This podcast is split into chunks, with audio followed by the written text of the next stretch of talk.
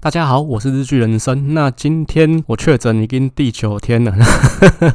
这个武汉肺炎真的非常厉害，所以这一集声音还是会有一点奇怪，那请大家多包涵。我们这一集要进行的是台北市六选区的分析。台北市六选区的基本盘是深蓝，六选区的范围是整个大安区嘛？那大安区是全台湾外省人口比例第二高的行政区，它有三十五趴的外省人口。讲到这里，你可能会问说，那最高的行政区是哪里？那答案是新店，新店的外省人口有接近四十趴，所以说这个选区自然它就是一个外省选区。然后客家人口的部分不到二十趴，台北市其实没有客家选区了。然后青年人口的部分一样是低于全国平均的。讲到这个青年人口，也特别再提一下，就是大安区这个部分，它其实青年人口的比例也是整个台北市最低的一个行政区。然后它六十五岁以上的老年人口的比例也是全台北市最高的一个行政区哦。二零零八的时候当选人是国民党的李庆安。二零一二跟二零一六都是国民党的蒋乃馨，那二零二零是国民党的林奕华，那这边也是一个从改制之后到现在都没有政党轮替过的一个选区哦。那这个选区的范围刚刚讲了，它就是大安区的一个部分。那所以说，对于议员那他想要向上挑战立委的人来说，情况也会比较单纯一点，因为他其实就是扣掉文山区的部分就好了。呃，像蒋乃馨跟林奕华，他们其实过去也都当过议员。大安区总共有七个次分区，那这七个次分区基本盘都是深蓝。起跳，那尤其像瑞安跟卧龙这两个次分区都是超深蓝的。我们去看民进党这边的基本盘，大概都是在三十一到三十四趴之间，落差其实很小。那国民党大概都是在四十六到五十二趴之间。所以说，其实大安区这七个次分区，他们之间的同质性，这样看起来是非常高的。那一样，我们下一张再看的是指标性选举回顾的一个部分了。二零零四阿扁的得票在这个选区是三十七趴，那连战是六十三趴。二零一零市长选举苏贞昌在这边是三。十七趴，那郝龙斌是六十二趴，这其实也是非常接近。就是说，在双方都动员到极限的一个情况下面，这一个选区大致上它的区域内的蓝绿比例大概是这样的一个分布。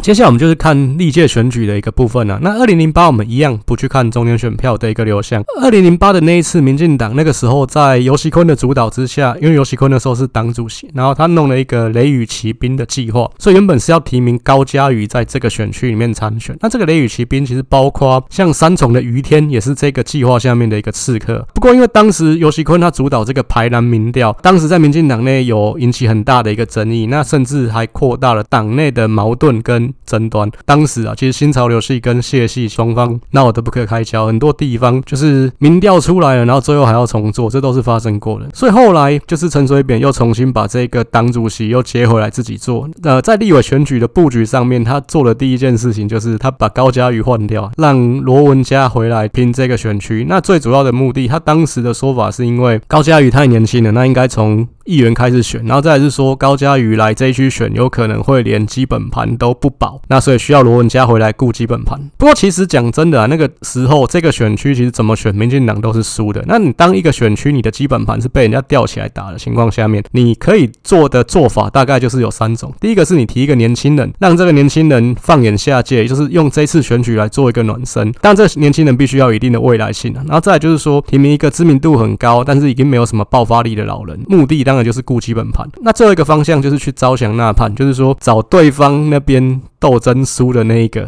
跟他来合作。其实这个例子真的相当多了。我举例来讲，像二零零八那一次，国民党这边在淡水这个选区是有吴玉生跟李显龙两个人在相争嘛。那最后李显龙是落败的一方，那民进党就最后就提名了李显龙。那甚至像我们举现代的例子来讲，国民党现在在嘉义县，他跟林国庆合作，那也是类似的一个情况。其实当时讲真的，其实你给高嘉瑜选也未尝不可以，因为他其实也算是一个有未来性的年轻人嘛，而且他的调性跟这个选区看起来是符合的。不过可能就是因为二零零六年底的时候发生过一件事情，因为当时整个社会倒扁的这个声浪非常的高，所以当时有几个历任的台大学生会长，那他们发起了一个联署，就是希望陈水扁可以自己知所进退。这个联署呢，高嘉瑜，那甚至包括高敏玲，他们其实都是有签署的。所以有可能当时阿扁在记恨这件事情，因为他觉得你高嘉瑜你是咱民进党诶啊，你起码是安怎叫我落台是吧？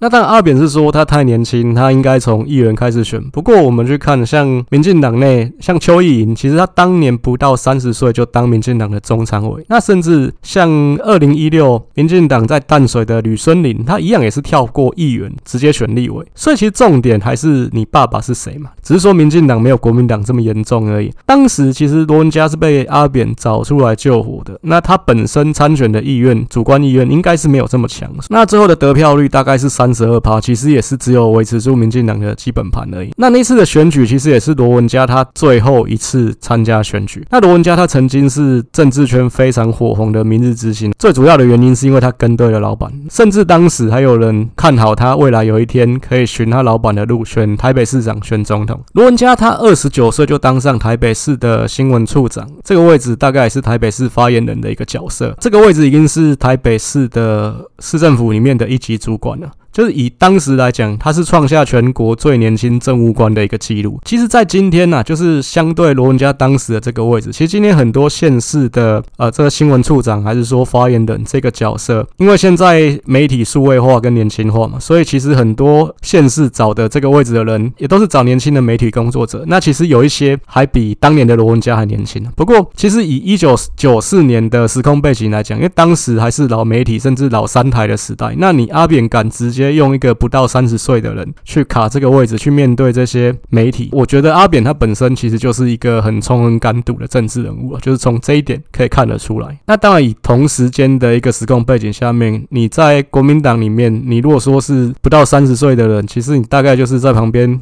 玩沙扫地的份而已啊，所以说罗文嘉当时有这样的一个际遇，其实是羡煞非常多人的。不过罗文嘉他其实从幕僚的身份走到目前，他这个发展并不是很顺利。就是说他从扛轿的人去当坐轿的人，去当候选人。他参加过三次选举：二零零一的立委选举，然后二零零五的台北县长选举，跟这一次二零零八大安区的立委选举。那只有第一次二零零一选立委有选上而已。我其实到今天我都还记得说，我对罗文嘉的一个印象是一九九。八年陈水扁败选的时候，罗文嘉那个时候在台上哭得稀里哗啦的样子。然后还有就是两千年阿扁选上总统，又是另一张脸，就是罗文嘉在台上那种欢欣鼓舞的样子。那我觉得他的这些悲喜。其实不完全是关系他自己的仕途，是说我林北被做大官，我要鸡犬升天。我觉得不完全是这个样子，就是那种感觉是你很投入这场选举，你的老板的成功，你的老板的失败，你非常能够感同身受。我自己的感觉是这个样子。那当然，我不欣赏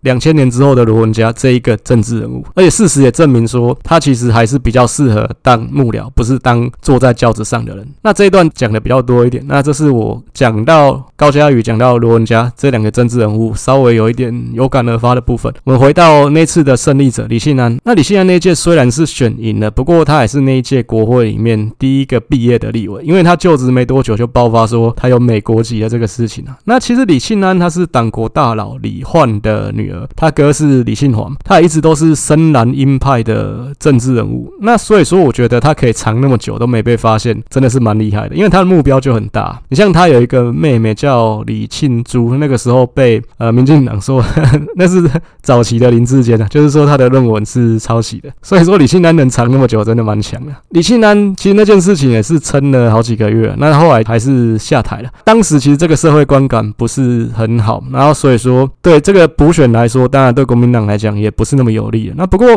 国民党毕竟在这个区域里面基本盘还是比较强，然后再就是说当初推出的一个补选的候选人就是蒋乃馨嘛，就蒋乃馨他是一个蛮德高望重。的议员，而且他其实是一个可以说是零负评的一个政治人物，所以说那一次的补选加上基本盘的一个优势，他还是能够守得下来。那其实讲到蒋乃馨。也再补充一下，他这个人就是他，其实二零零六的时候，他原本有机会可以当上台北市的副议长。那当时其实国民党党内的这个投票，就是议员他们自己投说副议长要支持谁嘛。蒋乃馨是赢了，那不过当时落败的一方就是陈景祥。陈景祥这个人后来又当到台北市议长，他当时扬言说他要带几个陈家班的本土派议员去跟民进党合作。最后国民党自己权衡之下，让蒋乃馨退让。那这个原因是因为蒋乃馨他是外省过来，他不。不会去跟民进党合作。那这这个部分其实他有点吃亏了，就是有点被吃定的感觉。不过其实从这个点，我觉得可以看得出来，就是说蒋乃馨他这个人，他其实是一个比较重大局，而不是重个人的一个政治人物。所以其实。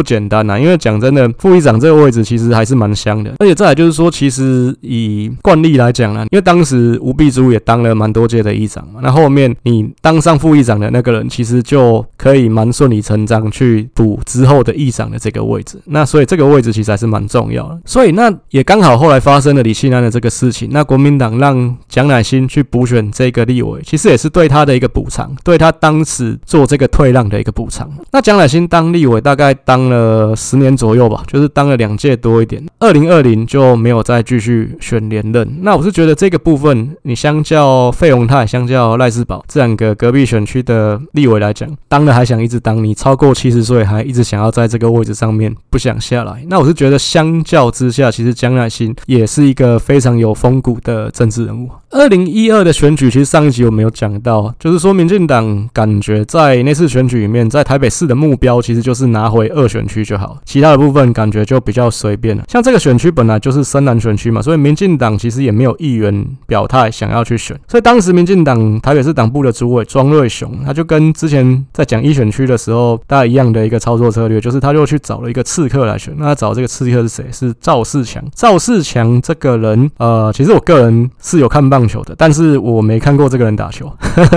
我看棒球也有接近三十年的时间了。赵世强在我看球的时候，他已经退下来了。那所以说，其实你真的看过他打球的人，基本上就算是在当时来讲，也是比较有年纪一点的。然后再来就是说，他其实退役之后，他对棒坛老实说也说不出有什么太特别的一个贡献。因为他当过魏全龙的副领队，然后后来台湾大联盟成立之后，他是到台湾大联盟那边嘛。可是台湾大联盟就是后来斗争输的这一方，那这个联盟也解散。那基本上成王败寇，你在那边对于当时的一些棒球迷来讲，对于台湾大联盟这个组织，其实不是太能够谅解跟太喜欢的。所以说赵世强，你要说你讲到棒球这件事情，对选举这件事情是有加分吗？感觉是没有。然后再就是说，你说你想当一个体育的立委，你对于体育政策方面，你的一个论述，感觉在当时也是非常贫乏的。所以说，基本上他本身不是一个很具爆发力的一个刺客啊，就只是说有一个新闻的话题性，说诶赵世强出。来选立委大概是这样子而已，所以赵世强当时的一个得票状况也不是说非常的。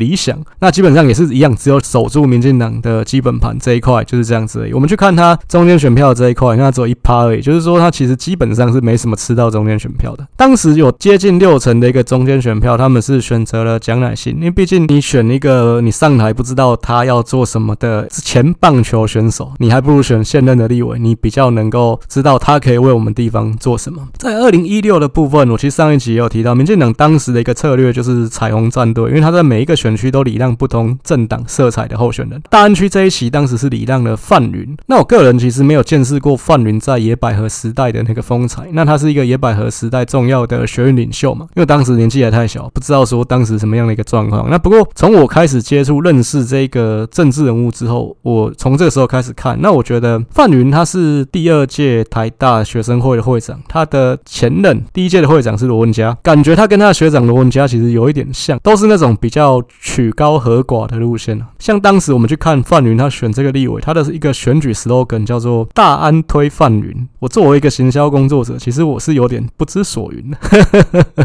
就什么叫“大安推范云”？为什么要推范云呢？那相较，我就再举一个例子来讲，你像高嘉宇他第一次选议员，他的一个 slogan 叫做“高嘉宇火力就盖”，就是这部分我觉得就不错，就是跟他本身的一个产品定位其实也很 match 的。所以这部分你可以看得出来，就是嗯，范云其实也不是很会选举，所以我们就是拿结果来看，范云的得票数其实跟赵世强是没什么差别的，就多一点点而已。那当然你会说这两届的一个投票率有差，因为二零一六的投票率大概是近几届总统选举里面比较低的，那所以说呃得票数没有。差很多，但是得票率的部分，范云是明显的有比赵世强成长。但是其实我们去看二零一六的这一次选举，投票率低，他其实没有出来投票的人，大部分都是比较偏蓝的人，因为当时国民党搞了换柱，然后在整个气势拉抬不起来，那很多蓝的一个支持者他们不愿意出来投票，所以绿这边的票其实都是有冲出来的。这样的情况下面，我觉得范云基本上你拿就跟赵世强差不多的票，那其实也是没有进步啊。不能说因为投票率低，那感觉是有选的比较好。那我们最直接的拿总统的一个得票去比较，其实范云的得票跟蔡英文比是直接差了两万票的。当时其实不像我们上一集在讲内湖南港有很多其他第三势力的人在那边分票，大安区的部分是没有其他第三势力在这边分票的。所以我们这边也可以看得出来，就是说你去跟总统的一个得票对比，范云比蔡英文少了两万票，所以范云其实当时就是选的不好，其实是没有进步的嘛。尤其在二零一六整个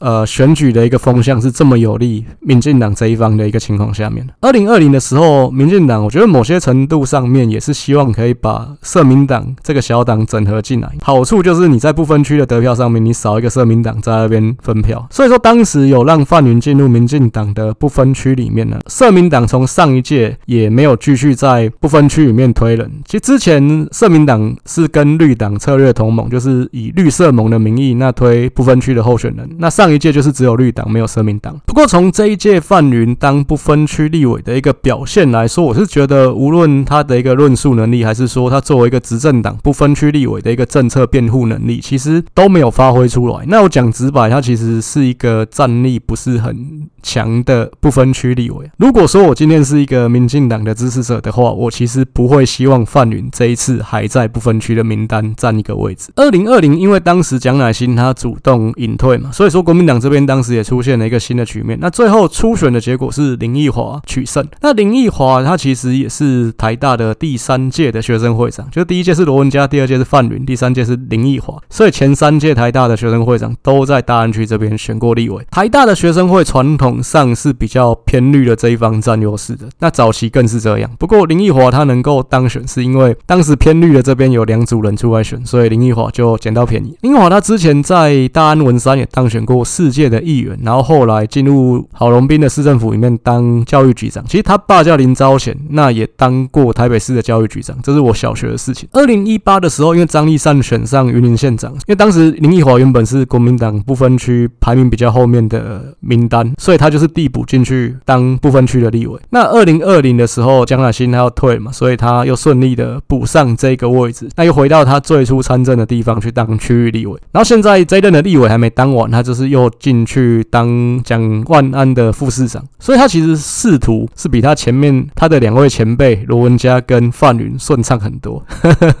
感觉罗文嘉跟范云当官当得很坎坷。那林奕华他今年年初的时候，就是有技术性的去拖延，比较晚去台北市政府里面报道，就是让他的这个立委任期剩不到一年，这样他这个立委就不用补选。那当然这也是被民进党提出来攻击的一个点。那就是说，你林奕华这样子做是让大安区整整一年没有立委。那但是我是觉得这样做，个人啊，我个人是觉得其实实质上是没什么问题的。因为选民服务这件事情，其实林奕华那时候有说，就是他有找一个国民党的不分区立委去接手他这一块的一个工作嘛。最主要是说你少。一次补选其实就是减少资源的一个浪费啊，不然你选这个立委补选出来，其实你也是马上隔一年左右又要再选一次啊。而且最重要的一件事情是，你在补选那一次，你民进党一样也是选不赢嘛。你突然就是帮国民党造势，跟帮想要卡这个位置的人先去做卡位这个动作而已嘛。那所以其实这个事情，这补选对民进党是没有好处，只是民进党就是加减在那边做一个攻击而已嘛。所以我觉得这个事情其实对于国民党这次选这个。区域的立委来讲，老实说杀伤力不是很强啊。不信你去问大安区的选民说，你这个区域一年没有立委是很严重的事情吗？好像没看到媒体做这个民调啊。二零二零这一次，民进党这一方是推一个谢佩芬出来选，那是一个年轻人。其实那次选举也是民进党就是从改制以来第一次有人在这个区域里面认真选举。范云他其实应该也是认真选举，但是他不是用民进党籍的身份嘛。谢佩芬的一个得票率跟得票数在民进党在这个区域的选举史上都是史上的最高。那在中间选票的竞争方面，也拿到接近五成的一个中间选票，这其实是非常大的一个斩获。因为谢佩芬他其实参选的时候，他的社会知名度并不是很高。那再有一件比较现实的事情是，其实我之前一直有讲，一个年轻人参政，那如果说他的一个外形上面是比较亮眼的，其实他可以拿到非常明显的一个红利。其实我们讲真的，不要去假掰啦，这样的状况确实是存在的嘛。不然为什么学姐黄金莹选个议员可以拿这么高的一个票数啊？其实讲比较现实的是说，其实谢佩芬她在这一个方面相对像学姐黄金莹，她就没有办法取得这样的一个红利，所以她其实是靠自己去。打拼出来的，那我就觉得这个部分确实是蛮不简单的。不过比较可惜是说这一届，那因为主客观形势看起来，确实苗博雅的一个爆发力跟新闻性都比他强很多。那个确实，如果说我们比论述能力的话，你就算放眼整个民进党内，现在比较年轻的一辈，我觉得几乎是没有人能够出苗博雅之右的啦。而且加上苗博雅他又有当过两届的议员，他其实有一定的民意基础，所以说这个部分，我个人是觉得选苗博雅是确。对民进党比较好的一个选择，所以尽管说谢佩芬他这四年还是有在经营这个区域，那他有很强的主观意愿想要再选，但是民进党并没有继续提名他。谢佩芬他去年是没有出来选议员，那当然最主要原因也是因为他想要继续拼这一届的立委嘛，不然其实以去年民进党在大安文山区这边提名的阵容，其实当时民进党这一区提了三个新人，一个赵怡翔，然后再是詹进健跟陈胜文，其实最后只有赵怡翔选上啊，三个新人其实只有赵怡翔能打。谢贝芬以他上届的一个选立委的成绩，其实他随便都可以取代。另外两个人呢，也有机会帮民进党再多拼一个议员。那所以最后的结果，当然他就是两头空嘛，就是议员也没有去选，然后立委的部分也没有提名他。不过我是觉得谢佩芬他还很年轻啊，所以说在民进党里面，不管是走党务工作，或者是说未来要再去选其他的，我是觉得都还是蛮有机会的。在下一张，我们就是比较最近三届立委跟总统选举得票的一个部分啊。那二零一二的蒋乃馨，他比马英九是少了八千多票。那最主要的原因是因为。当时亲民党在这个区域有提名一个人叫陈正胜，陈正胜以前是当过南投那边的立委。上一集也讲过，因为亲民党要提部分区域，就是要提满十个区域立委嘛，所以这个区域里面呃也提了一个陈正胜。那陈正胜拿了一万多票，这一万多票里面应该比较多是偏蓝的票，所以说他也是瓜分了一部分蓝营这边可以争取到的一个选票。我们去看右边的这一栏，就是流向其他候选人的这个中间选票，也占了四十三趴左右，因为赵世强只有一趴嘛。这四三趴当然有一部分可能也是流向陈振胜。那不过另外有一个点是说，因为大安区其实它就是台北中的台北啊，它是全台湾最人文荟萃的一个行政区，那也包括台湾的最高学府也在这个地方。那所以说每一届它都能够吸引比较多的候选人来投入了。你像我们看它历届的一个候选人数，第一届二零零八的时候是八个，然后第二届是九个，那第三届是十二个，上一届是十个，就是每届都差不多有十个人上下在选。李庆安那次的补选。也有七个人在选，这个区域来讲是蛮能够吸引一些素人来参选的。那所以当然加起来流向这个其他的这一块就不会少，因为人数多嘛。蒋乃馨二零一六的时候是选到跌破基本盘，他的一个得票也只比朱立伦多了四千多票，这其实是选的蛮不好的。那不过我们去看范云的得票，也是只有比绿营的基本盘再多一点而已。最主要的是大多数的这个中间选票都还是流向其他十个非蓝绿的候选人。二零二零的时候，林奕华他是比韩总多了八千多票。其实跟上一集讲的李彦秀一样，就是在国民党上届台北市是选的比较好的。那你像一般来讲呢，其实二零一二跟二零二零这两次选举，国民党这边总统跟立委的部分得票，一般的结果来讲是比较趋向一致的。后面这三张我们一样是补充，就是看过去三届大安区各个次分区总统跟立委得票的一个状况。那二零一二这次不用说，国民党这边总统跟立委的部分都是全全面碾压。二零一六范云也是被全面碾压的，不过蔡英文的部分是只有卧龙次分区输给朱立伦，其他的次分区蔡英文都有赢。呃，卧龙这个区域开头也讲过，它就是一个超深蓝的次分区嘛，那所以那一次朱立伦还能赢，他就是真的很难。那二零二零的时候，谢佩芬各个次分区，它跟蔡英文的一个差距，其实我们也可以看到，就是明显都比二零一六范云跟蔡英文的差距要来得小。所以说，其实谢佩芬很明显的就是选的比范云要好。蔡英文这边，他各区在二零二零的时候都跟韩国瑜的差异不是很大，也是只有超深蓝的瑞安跟卧龙小输而已。所以其实还是说明两个点，就是说大安区它各个四分区它的一个差异性不大，然后还有就是说大安区它真的是蛮深蓝的一个区域。最后来到比较这一次两位主要的候选人的一个部分，那这次的候选人是苗博雅跟罗志强嘛，他们之前也都选过议员，那一样我们只要拿掉文山区的一个部分，还是很有参考的一个价值。所以我这边就是在补充他们之前两次议员选举在各个次分区的一个得票状况。那我们先看苗博雅，因为苗博雅他两届都有选。其实我前面有说，我有去计算过，呃，台北市议员他们在选区内各个次分区的一个得票离散程度。二零一八的这一届大安文山区这边，他的得票最平均，就是说他各个次分区得票最平均的一个人是林颖梦，那第二名就是苗博雅。所以苗博雅他绝对是空军型的议员，这不用说，因为他各个次分区的得票都很平均，没有一个明显的票仓。另外一个点，我们可以从这张表里面看得出来的，就是说苗博雅这两次的议员选举，他其实得票有非常明显的一个成长。那这当然也是他过去四年选民对他表现的一个肯定啊。另外值得一提的一件事情就是说，苗博雅他其实二零一八第一次选议员的时候，他文山区的得票率是比大安区高的。那这个原因是因为苗博雅二零一六的时候，他有选过呃台北市八选区的这个立委，文山区的选民对他会比较熟悉一点。那不过经过这四年，他当过一届议员之后，他在大安区的得票成长是非常明显高过文山区的。就是这一次他的大安区得票率是比文山区高。然后再再就是说，如果只看大安区的话，苗博雅甚至是整个区域里面的第一高票。如果比整个大安文山区，苗博雅是第二高票了，仅次于李博毅。那所以说，之前我有讲过，其实议员这个多席次的这种选举，其实他的得票数不是绝对实力的一个强弱，因为他其实有很多的情况可以去看，包括说有新人的红利，就是你第一次三选，可能大家会灌票给你，然后再就是说，有些人那也许因为声势比较弱，所以会被抢救，这些情况都是有，所以不能完全是看说得票数高，他在这个区域里面就一定比较强。不过其实得票高，他还是会比较有底气啦。那所以说，你今天简书培他没有被选择，其实讲真的，这部分他也比较没有话说，因为讲真的，你比大安区的得票就是苗博雅比较好嘛。罗志强的一个部分，他只有选二零一八，因为他去年原本还想要去选桃园市长，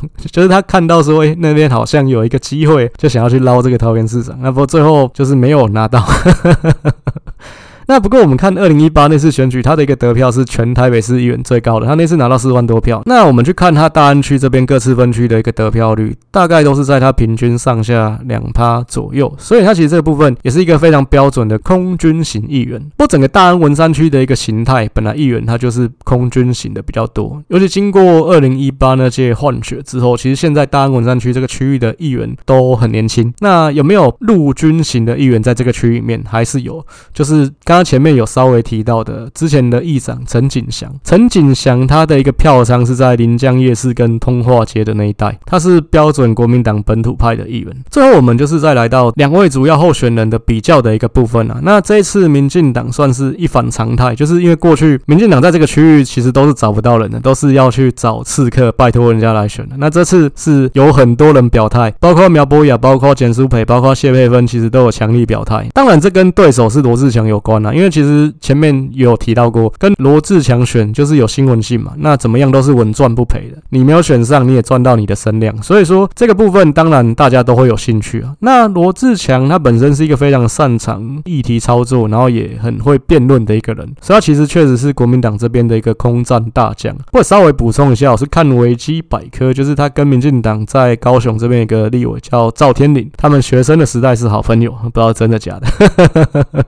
不过我觉得朋友政治立场不一样，这。不是什么大问题啊。罗志强他是马英九时代非常倚重的一个幕僚，维基百科是说他是陈长文推荐给马英九的。二零一二那一次的选战，他刚好也是脸书在台湾整个起飞、方兴未艾的时代。脸书在台湾大概是零八零九年开始有比较多年轻人开始用，一一一二年那段时间，大概就是选举的那段时间，刚好他扩及到所有的年龄层，就是连老人都开始用脸书，所以说政治人物也没。每个人都开始认真的去经营这一块。那当时罗志强他帮马英九操刀的这个竞选总部叫做台湾加油站，那其实也是有用到脸书这方面的一些元素啦。我是觉得这整个操作的一个定位是蛮漂亮的，因为它跟你想要传达的意念，然后跟当时时下最夯的一个话题，其实都可以。绑在一起。所以我觉得罗志祥这个人当个幕僚是蛮出色的幕僚。不过我觉得这几年他表现出来的样子真的太过投机了，就是一下说我要选总统，然后一下说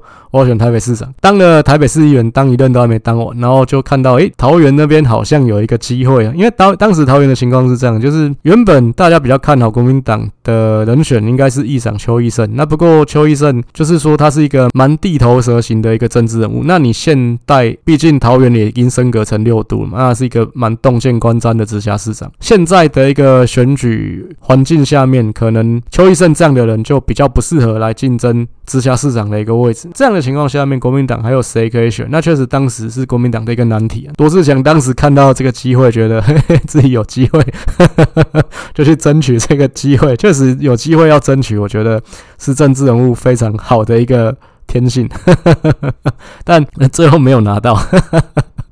当然，这件事情我就觉得啊，对选民的观感不是很好了，就会觉得你坐这山望那山嘛。台北市议员当一切都还没当完，就要跑去桃园市选市长。但我觉得原本来说，其实罗志强他如果说就是稳扎稳打，二零一八他已经高票当选嘛，二零二二他这次只要再高票连任，他非常有机会去抢赖世宝那个席次啊。因为赖世宝他当立委就当太久了，他要像这次徐巧芯把费鸿泰取代一样的情况，他其实非常有机会去把。赖世宝取代掉嘛？但是因为他跑去桃园搞那一出，其实他如果说我们时空背景回到几个月之前，假设他要再去跟赖世宝去抢这个位置的话，就没有正当性了。那不过他的运气也非常好，就是刚好诶、欸、大安区这边空出来，所以说他就是去抢大安区的这个位置。那最后他也有抢到，他打败了钟沛君嘛。他绕了一圈跑去桃园又跑回来，还有位置可以选。这部分其实我是觉得运气真的蛮好的。但毫无疑问，我觉得这件事情就是他跑去桃园绕一圈又再回来这件事，绝对是比。林奕华他拖到任期剩不到一年，再去当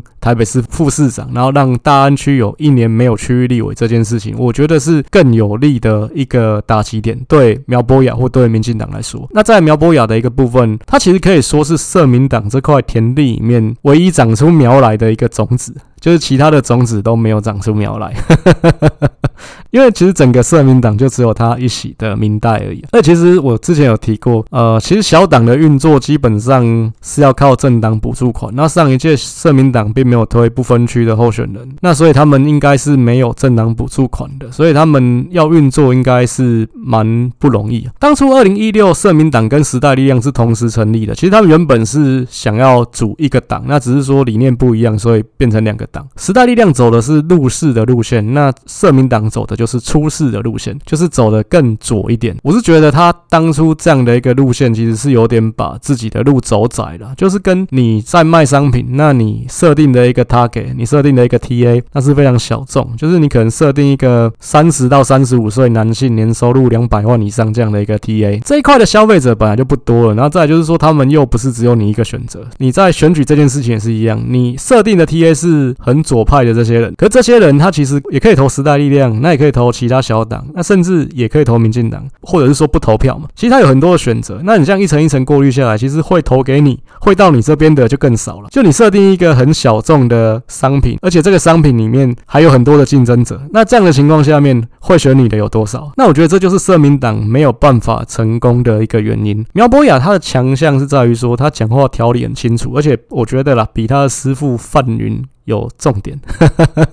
我就觉得小党资源少，那再就是说苗博雅以他的情况，我觉得他也没办法去设很多的服务处，然后请很多的助理去跑红白帖，所以说他选票能够很明显的成长，那当然就是他空战打出来的，就是这是他的硬实力啊。你像二零一六他选过台北市八选区的立委，当时其实你像民进党是基本上不会正眼看他的嘛，你当时八年前的情况是你要选，你去旁边玩沙，大概这样的一个杂苗，你今天变成是说人家主动要礼让你来选这个。焦点选区，我觉得这部分就真的是他厉害的地方，而且是他成功的地方。罗志强他是五十九年次，现在五十二岁；苗博雅是七十六年次，现在三十六岁。所以苗博雅当然在年纪的这一块，对于中间年轻选民来讲是比较占优势的。学历方面，罗志强是中山企管系，苗博雅是台大法律系，所以一样也是苗博雅比较厉害。那经历方面，罗志强他其实多数的时间是担任幕僚的一个角色。选举方面，其实他一九九八年就选过一次高雄市议员。不过他落选。所以尽管他现在也是五十二岁了嘛，那但是他实际的民代经验就是只有当过一届的台北市议员而已。那苗博雅他其实已经选过一次立委跟两届议员了，所以比选举跟民代的经验，其实苗博雅是比罗志强强的。那不过呢，罗志强他其实已经以马英九幕僚的身份打过总统层级的选举，然后再来是说他二零一八呢是选议员，老实说啊有点降格。我就觉得从政经历这一块真的要比啊，其实罗志强还是赢过苗博雅很多多的。这个区域的基本盘，如果说了苗博雅他想要赢的话，他想要胜选，基本上他是要南瓜整个区域的中间选票，或者是说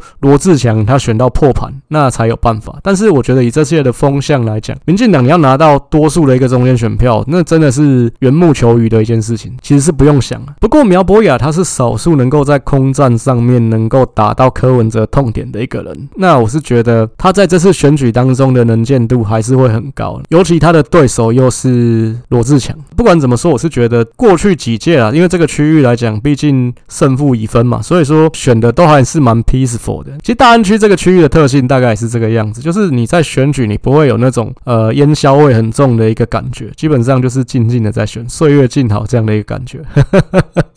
但是我觉得这一次来讲的话，可能就不一样，就这次不管是说。就是候选人两个候选人的特性，然后还就是说，呃，大家对这个区域的关注，对这两个候选人的关注。那我是觉得这一次来讲的话，确实这个区域的能见度会比前面几届高非常多。当然，以现在看起来，我是觉得罗志强的赢面当然还是大非常多了。就是这个部分，苗博雅如果说他真的要拼的话，可能还是要放眼下届。以上大概就是这一集台北市六选区的一个分析啊。那下一集我们会先来进行的是七选区的一个部分。那一样，如果说你喜欢我的内容的话，也非常希望你可以帮我做一个订阅跟分享。如果说你对我过去 Podcast 的节目有兴趣的话，可以去搜寻日剧人生选举研究所。如果想看我之前部落格的文章，也一样可以去搜寻日剧人生。我们这一集就先到这边，谢谢大家这一集的一个收看，我们下一集再见。